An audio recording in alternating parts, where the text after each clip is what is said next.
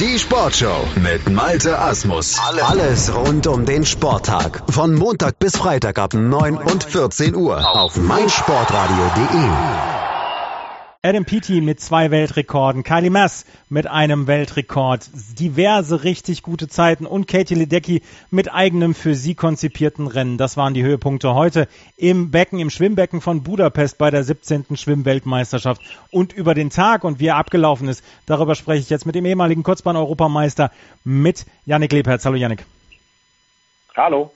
Yannick, ähm, ich habe dich gestern gefragt, äh, ob das Becken nicht ganz so schnell ist. Heute drei Weltrekorde. Ich nehme alles zurück, was ich gestern gefragt habe.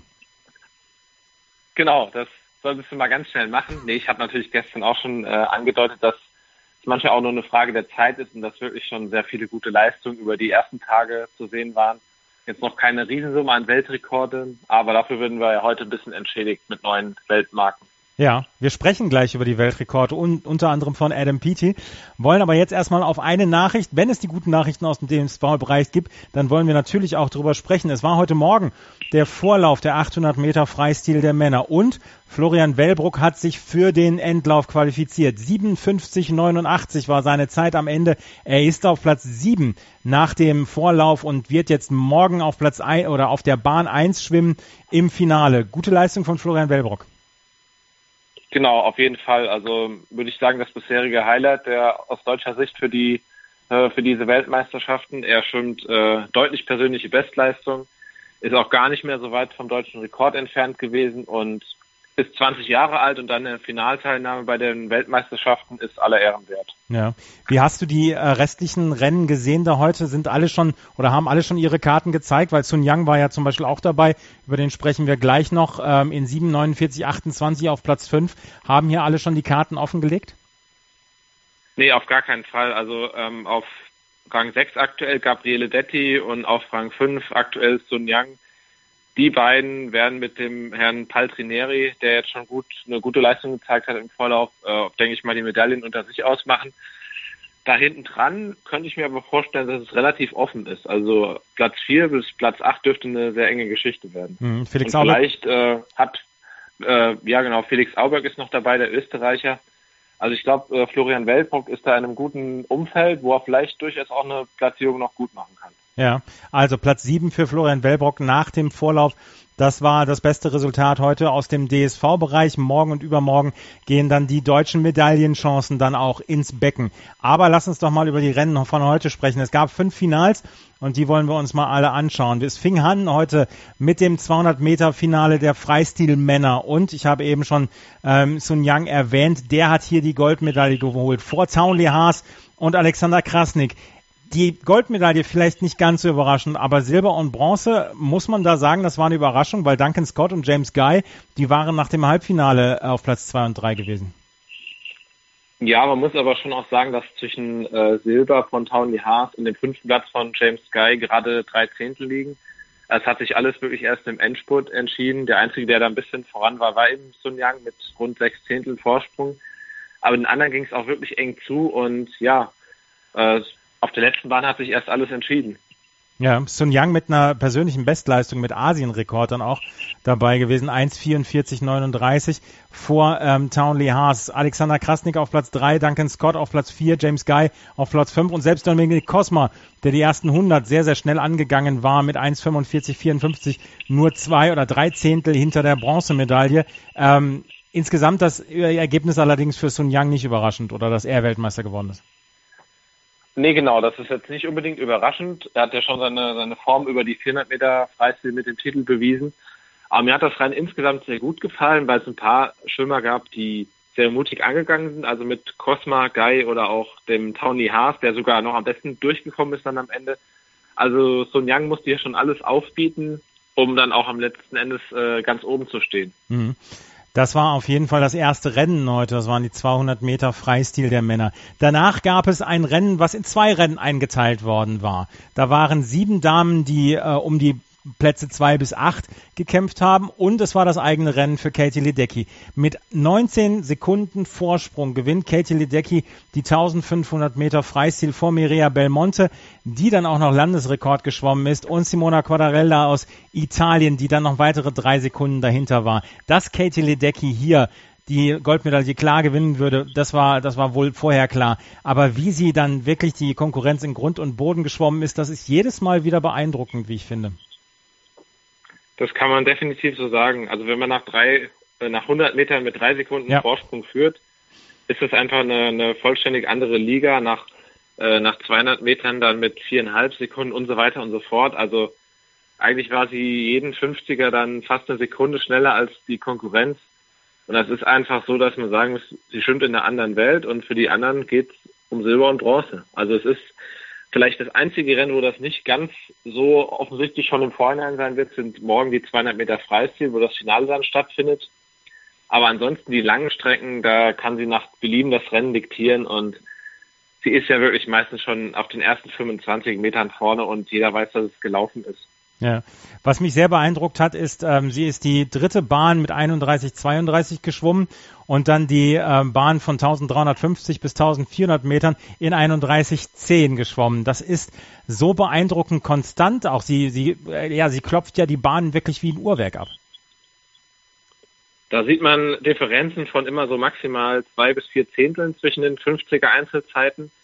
Das wirkt schon so, als hätte sie das ganz bewusst, also als könnte sie diese Zeit im Schlaf abrufen, als würde sie das jeden Tag immer wieder, immer wieder machen und dass sie einfach weiß, wie viele Züge brauche ich, um diese Zeit so abzurufen. Also ja, man sieht bei den anderen, dass da deutlich größere Spannweiten sind. Die einen sind am Anfang ein bisschen langsamer, die anderen am Ende. Aber sie ist da wirklich mit sehr beeindruckender Konstanz durchgeschwommen. Ja, also es war wirklich sehr, sehr beeindruckend und wenn man sich diese Zeiten anguckt, die äh, offizielle WM-Seite bietet dann ja auch die Einzelzeiten von den jeweiligen 50 Meter Bahnen. Das ist schon sehr, sehr konstant, wie sie das abge oder abgerissen hat. Mireia Belmonte, da müssen wir natürlich auch nochmal drüber sprechen. Die ist dann ähm, hinten raus dann tatsächlich auch noch schneller geworden. Die hat ein richtig gutes Rennen auch abgeliefert. Ich meine, das ist komplett im Schatten von Katie Ledecky, aber das dürfen wir ja nicht vergessen. Nee, das darf man auf keinen Fall vergessen. Ihre 50er äh, Splitzeiten, so etwa ab 900, 950 Meter sind dann auch fast mit denen von Katie Ledecky zu vergleichen. Aber wenn dann halt jemand schon 15 Sekunden vorne ist, dann bringt das dann auch nicht mehr so ganz viel. ja. Aber das sind schon Zeiten von der Zweit- und Drittplatzierten. Ähm, da ja, müssen manche Männer gucken, dass sie die schwimmen. Ja. Das sind schon echt gute Leistungen gewesen. Ja. Katie Ledecky von Mireia Belmonte und Simona Quadarella aus Italien. Das waren die drei Damen, die die ersten drei Plätze auf den 1500 Metern ähm, gemacht haben. Zwölfter Platz, da haben wir gestern schon drüber gesprochen, Celine Rieder mit 16,25,99. Das waren die 1500 Meter. Ein weiteres Finale, was heute stattgefunden hat. Und da haben wir den ersten Weltrekord zu besprechen. Das sind die 100 Meter Rücken. Kylie Jacqueline Mass, die war schon im Vorlauf die schnellste, ähm, 67 Hundertstel im Halbfinale vor ähm, Emily Seebohm und Kathleen Baker und hat jetzt dann nochmal einen draufgepackt. In 58,10 hat sie vor Kathleen Baker und Emily Seebohm die Goldmedaille gewonnen. Goldmedaille für Kanada. Hört man nicht ganz so häufig die Hymne von Kanada beim Schwimmen. Nee, das ist richtig, das hört man nicht so häufig, aber die Kanaderinnen, also in dem Fall die Frauen aus Kanada haben wirklich einen extremen Sprung gemacht in den letzten Jahren. Also da gab es wohl ein paar Programme, wo sich die, die besten Schwimmerinnen der Nation auch zusammengerauft haben und da immer zusammen trainiert haben.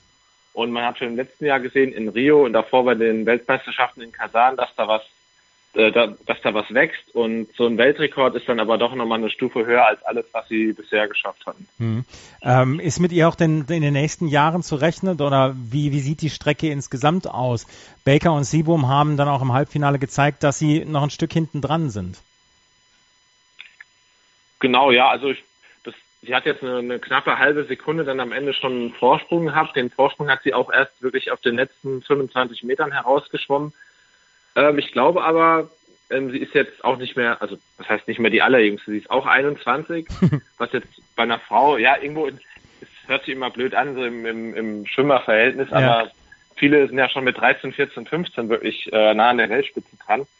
Also es ist nochmal ein sehr großer Leistungssprung von ihr jetzt gewesen, aber ich denke, das ist eine Strecke, ähm, da ist auch viel offen in den nächsten Jahren noch. Ja, Kylie Jacqueline Mass mit dem ersten Weltrekord. Wir sprechen noch gleich über zwei weitere Weltrekorde hier bei der Schwimm-WM heute und die von einem einzigen äh, Schwimmer dann gemacht worden, sondern aufgestellt worden sind. Wir hatten noch ein weiteres Finale.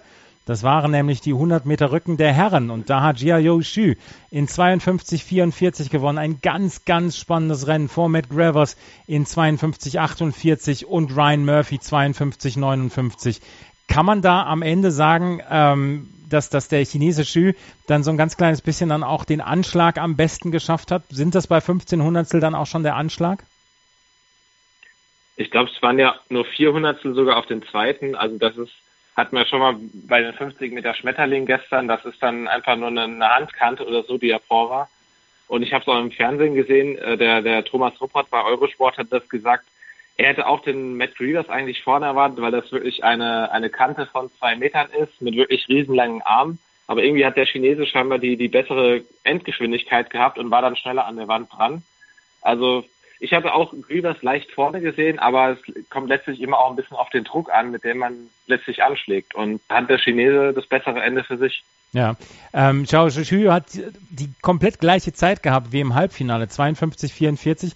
Ist dann ja auch eine, äh, auch eine Form von Konstanz, die durchaus ähm, dann sehr, ähm, sehr hilfreich sein kann in diesem Fall.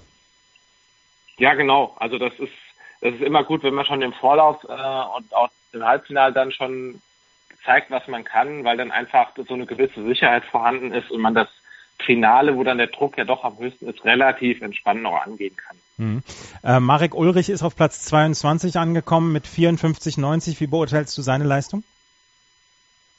Ja, für den ersten WM-Start, denke ich, war das in Ordnung. So hat es, glaube ich, auch der Bundestrainer eingeschätzt. Es war jetzt dann ja doch nur die fünf, sechs schnellste Zeit, die er in diesem Jahr geschwommen ist. Also ähm, war mehrfach schon schneller eigentlich dieses Jahr. Ähm, es wurde ihm attestiert, dass er ein bisschen langsam angegangen ist für seine Verhältnisse.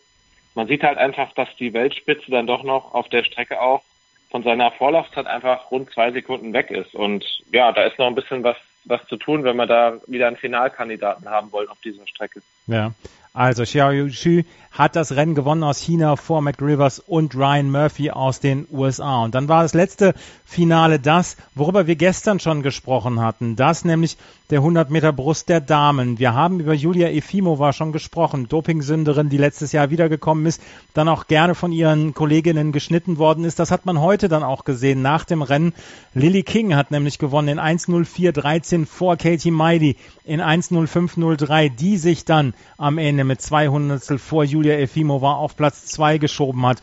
Und da hat man hinterher schon gesehen, Lily King hat Efimova überhaupt keines Blickes gewürdigt, auch nicht auf dem Podest hinterher.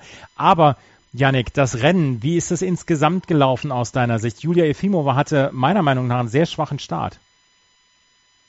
Genau, das ist ja bei ihr schon auch fast traditionell so, dass sie ein bisschen schwer von den Blöcken wegkommt und die ersten 50 Meter auch jetzt nicht so ganz hart angeht, sondern dann versucht auf der zweiten Teilstrecke immer das Feld von hinten aufzuräumen. Heute im Finale würde ich sagen, ist sie für ihre Verhältnisse sogar noch einen Tick dann doch zu schnell angegangen auf den ersten 50 und konnte dann nicht mehr ihren berühmt-berüchtigten Endspurt ansetzen. Aber es war auch eine unheimliche Energie, die da einfach von Lily King ausgegangen ist. Also sie hat ja wirklich, sie hat mit ihrer Präsenz da schon am Start gezeigt, sie will das heute unbedingt gewinnen, hat vom ersten Meter an keine Zweifel daran äh, gezeigt, dass sie da einfach als Erste anschlagen will. Und ja, da konnte Jefimova am Ende auch wirklich nichts mehr nachlegen. Ja ähm, war Lily King so ein bisschen wie auf einer Mission, dass sie gesagt hat, okay, ich lasse Jefimova nicht hier gewinnen. Ja, das ist ja wirklich so eine der größten Rivalitäten, die es im, im Damenschwimmsport gerade gibt, die, die beiden mit der Vorgeschichte vom letzten Jahr. Also ich glaube, keiner wollte da verlieren, aber Lily King hatte einfach so ein bisschen, ja, vielleicht eine noch höhere Motivation. Mhm. Also und Jefimova, wenn sie merkt, sie kommt nicht mehr ganz vorbei oder kommt nicht mehr ganz ran, hat sich dann ja wirklich auf den letzten Metern auch noch von der zweiten Amerikanerin überholen lassen. Also vielleicht hatte sie da dann so ein bisschen aufgegeben, weil sie gemerkt hat, okay, zu Gold wird es nicht mehr reichen und ja, ist dann einfach ein bisschen vom Kopf her fest geworden. Ja. Wie beurteilst du die Leistung von Ruta Malutite? Die hat auf den zweiten 50 Metern arg verloren. Ähm, hattest du sie vielleicht dann auch weiter vorne er erwartet? Ähm, ja, also man hätte, also überraschend war in dem Finale die Leistung der von, von Katie Miley, der zweitplatzierten Amerikanerin. Da hätte ich eher Mailutite noch mit auf dem Siegerpodest erwartet. Aber es ist nicht so ganz gerutscht bei ihr. Also normal braucht sie auch schon einen großen Vorsprung auf den ersten 50 Metern, aber diesmal war ja sogar Efimova vor ihr und dann war klar, dass auf der zweiten Bahn da, äh, dass sie da nicht mehr weiter nach vorne kommen wird. Ja. Also bei ihr, wenn sie bei 50 Metern nicht schon mit einer besonders schnellen Zeit ist, weiß man eigentlich, dass das Rennen dann nicht mehr ganz vorne bei ihr beendet wird. Lily King gewinnt die 100 Meter Brust der Damen vor Katie Miley und Julia Jefimova, Ruta Mailutite dann auf Platz 4. Wir hatten heute noch ein paar Halbfinals bzw. Vorläufe, über die wir unbedingt sprechen müssen und wir müssen unbedingt über die 50 Meter Brust der Herren sprechen, weil Adam Peaty hat sowohl in seinem Vorlauf als auch in seinem Semifinale den Weltrekord verbessert. Heute Morgen in 26,10 und heute Nachmittag oder heute Abend in 25,95. Der erste Mensch, der auf 50 Meter Brust unter 26 Sekunden schwimmt. Was für eine Leistung von Adam Peaty. Ja, das ist wirklich erschreckend schnell gewesen. Also es nähert sich ja schon so langsam den der Weltrekordzeit auf der Kurzbahn, wo man wirklich nochmal deutlich schneller ist. Also das ist äh, wirklich unfassbar gewesen, dass er da heute Morgen schon vorgelegt hat. Und er strahlt einfach aus der auf der Startbrücke auch immer schon so eine so eine Sicherheit aus und so. Er, er ist sich einfach seiner Stärke bewusst und wir hatten gestern schon drüber gesprochen. Er kann einfach seine riesengroßen Kraftwerte optimal ins Wasser einsetzen und da kann momentan keiner gegen ihn ankommen auf den 50 und 100 Metern. Ja, was ich heute ganz interessant fand, ich habe dann auch die, den Eurosport-Stream ähm, verfolgt. Thomas Rupprath hat das so ein ganz kleines bisschen erklärt. Er hat Rücksprache mit Marc Warnecke gehalten, ähm, ob der Leistung von Adam Peaty und Marc Warnecke hat wohl gesagt, ähm, dieser, dieser Beinschlag von Adam Peaty sei für schnellere Geschwindigkeiten ausgelegt und nicht für die Anfangs ähm, 10, 20, 25 Metern. Deswegen sah der Start eher so ein ganz kleines bisschen schwach aus. Ähm, du hast das sicherlich auch verfolgt. Kannst du das in irgendeiner Weise erklären? Also da muss ich ausnahmsweise mal passen, weil bei der Brust, beim, bei der Beurteilung von, von Brusttechnik äh, bin ich dann doch nicht der absolute Experte. Ja. Ich fand nur, dass sein Beinschlag so ähm, total eng geführt ist. Also dass es so fast schon in die Richtung eines Delfin-Beinschlags geht, was ja momentan auch so insgesamt die Debatte ist, ob die Brust schon mal überhaupt richtig noch einen Brustbeinschlag machen oder ob das nicht, nicht viel mehr so ein Delfin-Kick schon ist. Und bei ihm sieht es schon sehr stark danach aus. Also ich würde gerne mal da die kompletten Unterwasseraufnahmen sehen und ich denke, man würde sehen, dass da ganz, ganz viel mit der Hüfte gearbeitet wird und gar nicht mehr so über diesen Scherenschlag vom Brustschwimmen. Also da sind wir im Moment in so einem grauen, so einem, so einem Graubereich, finde ich schon. Also er ist da bei weitem nicht der Einzige, aber bei ihm fällt es besonders auf. Ja. Müsste man mal wirklich genau angucken, ob das noch so der ursprüngliche Brustbeinschlag ist, wie er im Buche steht. Aber wenn du, wenn du das sagst, also es ist natürlich jetzt nur eine Vermutung, aber wenn du das sagst, ich meine, das Schwimmen war sich ja nie zu schade, Regeländerungen vorzunehmen, wenn in irgendeiner Weise dann Sachen getan worden sind, die dem Schwimmen nicht gerecht worden sind. Ich, ich weiß noch Ende der 80er, als die langen Tauchphasen bei den Rückenschwimmern Eigenzug gehalten haben und manche dann 60, 70 Meter nur getaucht sind, bevor sie aufgetaucht sind, hat man das dann ja auch beschränkt. Ähm, oder die Anzugdebatte dann vor ein paar Jahren. Ähm, könnte es sein, dass man sich dann irgendwann anguckt und sagt, okay, wir müssen vielleicht an der Technik tatsächlich nochmal äh, Regeländerungen vornehmen oder wir müssen da die Technik reglementieren? Könnte durchaus sein, weil wie gesagt, gerade beim Brustschwimmen ist es schon so, dass es, dass man bei manchen, äh, gerade Männern überhaupt nicht mehr sieht, ob das ein Brustbeinschlag oder ein Schmetterlingsbeinschlag mit dem mit der Hüfte ist. Und ich glaube, dass das äh, die nächste Schwimmart sein wird, wo man nochmal nachjustieren müsste. Also weil sonst äh, kann am Ende jeder da mitmachen. Also Brustschwimmen zeichnet sich eben dadurch aus, dass derjenige oder diejenige auch das, den Beinschlag beherrscht, weil dass die Armarbeit im Brustschwimmen, die kriegt jeder irgendwie einigermaßen hin, gerade wenn es dann mit dem Delfin Beinschlag ist. Ja. Und aber ganz wenige eben nur auch einen guten Beinschlag. Also da muss man gucken, dass es sich nicht allzu sehr verwässert. Ja, wir werden es in den nächsten Jahren verfolgen. Auf jeden Fall die Leistung von Peaty heute war extrem beeindruckend, sowohl in Vorlauf als auch in Halbfinale dann Weltrekord geschwommen. Und dann hatten wir heute noch ein ähm, Halbfinale oder ja ein Halbfinale über die 200 Meter ähm, Freistil der Damen. Und du hast sie eben schon angesprochen mit äh, Katie Ledecky, die hier im ersten Halbfinale noch äh, geschwommen ist, nachdem sie die 1500 Meter Freistil hatte, ähm, hat sie die schnellste Zeit geschwommen, 30 Hundertstel vor Emma McCune und Veronika Popova. Da war dann noch Federica Pellegrini im zweiten, ähm, im zweiten Semifinale auf Platz 1 und Katinka Hoszu auf Platz 2. Sehen wir morgen da vielleicht einen der ganz großen Knaller dieser, dieser Weltmeisterschaften mit dem Dreikampf vielleicht Katie Ledecky, Pellegrini und Hoszu? Genau, aber ich, ich würde die Australierin Emma McKean auf keinen Fall verachten, die jetzt schon super, super schnell war heute. Ja. Aber meine heimliche Favorit, oder heimlich kann man gar nicht sagen, aber ich setze ein bisschen noch auf Federica Pellegrini, weil sie einfach äh, mit beachtlicher Konstanz jetzt über zehn Jahre oder noch länger jetzt in der Weltspitze unterwegs ist und ich persönlich würde sie auf jeden Fall nochmal gönnen, wenn dann am Ende nochmal ein Titel rausspringt. Sie war jetzt im Halbfinale eine knappe Sekunde langsamer als Katie Ledecky sie muss halt einfach gucken, dass sie am Anfang nicht zu weit weg ist, weil den besten Endspurt, den hat sie normalerweise. Ja, auf jeden Fall haben wir heute, glaube ich, einen Tag gesehen, wo fast alle Superstars im Becken waren und richtig, richtig äh, abwechslungsreichen Tag erlebt heute. Auf jeden Fall. Also wenn man jetzt vielleicht die 1500 der Damen außen vor lässt, was ja. jetzt die, die, Spannung angeht, aber sonst waren das heute wirklich tolle Rennen und ja, ähm, ich denke mal, das ist so ein Wegweiser auch für die nächsten Tage noch. Ja, wir werden es auch morgen wieder haben. Gute Wettbewerbe, hoffentlich gute Wettbewerbe. Das war Janik Lebherz, Ex-Europameister in der Kurzbahn, auf der Kurzbahn mit seinem Fazit zu Tag 3 der Beckenschwimmer bei der 17. Schwimmweltmeisterschaft in Budapest. Danke, Janik. Sehr gerne. Sei dein eigener Programmchef. Mit unserer neuen meinsportradio.de App wählst du jetzt zwischen allen Livestreams und Podcasts. Einfach, immer, überall. Hol dir unsere neue App für iOS und Android und bewerte sie jetzt bei Google Play und im App Store von iTunes. Hallo, mein Name ist Florian Fritsch, ich bin European Tour Professional und ihr hört meinsportradio.de. Hören, was andere denken auf meinsportradio.de. Schatz, ich bin neu verliebt. Was? Da drüben. Das ist er. Aber das ist ein Auto. Ja, eben. Mit ihm habe ich alles richtig gemacht. Wunschauto einfach kaufen, verkaufen oder leasen. Bei Autoscout24. Alles richtig gemacht.